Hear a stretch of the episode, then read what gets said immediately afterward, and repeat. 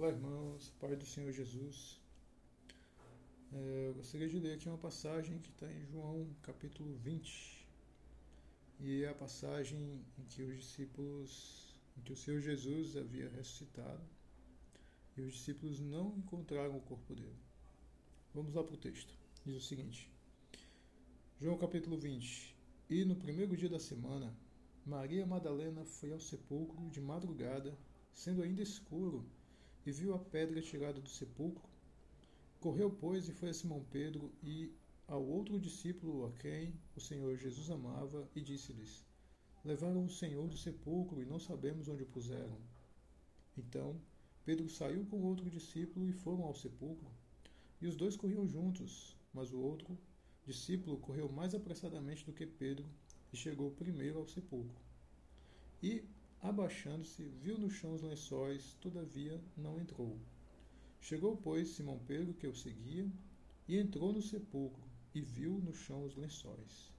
E que o lenço que tinha estado sobre a sua cabeça não estava com os lençóis, mas enrolado num lugar à parte. Então entrou também o outro discípulo que chegara primeiro ao sepulcro, e viu e creu porque ainda não sabiam a Escritura que diz que era necessário que ressuscitasse dos mortos. Tornaram, pois, os discípulos para casa. E, bem, é interessante entender como é necessário conhecer a palavra de Deus, certo? Conhecer, é, estudar, meditar, porque nesse caso é interessante que os discípulos, mesmo é, andando com o Senhor Jesus e o Senhor Jesus mesmo né, já havia explicado para eles, mas havia explicado para eles né, que ele iria ser crucificado e que ressuscitaria ao terceiro dia. Mas aqui no texto também claro dizendo que eles não sabiam a escritura que diz que era necessário que ressuscitasse dos mortos. E a gente faz um, um paralelo com outras situações da vida que se acontece alguma coisa, qual é a palavra rema que a gente pode ter para se nortear, para interpretar, para conseguir entender?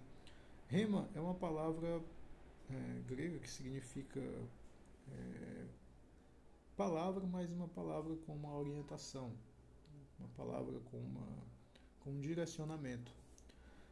E o Senhor, é, é, o Senhor Jesus, ele havia estado, ele mesmo passando para os discípulos, informando para eles, mas aqui no texto consta que eles não conheciam a passagem da Escritura.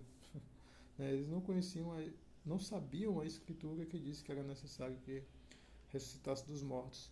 E como essa falta de referência, uma referência tão importante, é, que poderia ter feito toda a diferença naquela situação, estava ali colocando em evidência ali o, o,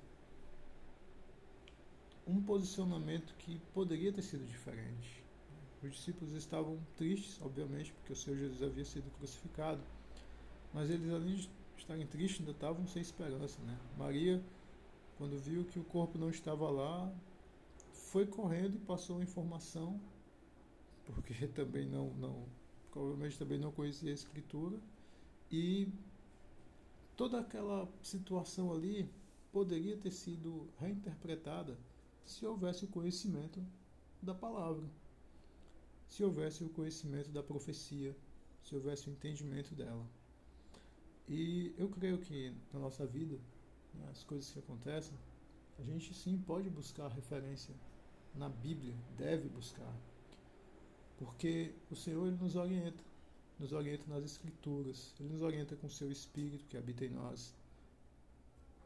Mas a importância da Escritura está aqui evidenciada na própria Escritura, em João capítulo 20, versículo 9. E que isso sirva de uma de um incentivo para que a gente continue lendo, estudando, meditando, porque quando as tempestades da vida vêm e a gente precisa da palavra, é, a gente tem que estar preparado, com ela bem guardada no coração, como o próprio Senhor Jesus ele fala, né, que aquele que pratica a palavra, que não só a escuta, mas escuta e pratica, né, é semelhante à, à edificação que foi feita sobre a rocha, né, que ela vai estar ali com um fundamento firme para sustentar diante das dificuldades. E essa é a importância de nós estudarmos a palavra, certo? É uma importância que vai muito além do que o que a gente imagina. E é uma é um instrumento que o Senhor deixou para nós. Então, que sirva de incentivo para que a gente se aprofunde cada vez mais em ouvir a voz do Senhor, em entender as profecias, em entender a palavra de Deus que está escrita e absorver essa palavra, porque ainda que não haja, ainda que às vezes a gente encontre uma profecia que tem várias pessoas que possam né, dar uma visão diferente, mas eu, eu creio que o Espírito Santo, quando você tem a palavra de Deus dentro de você, ele também vai te orientar para você saber como é, interpretá-la, para você discernir o que é que o Senhor está falando para você. Ok?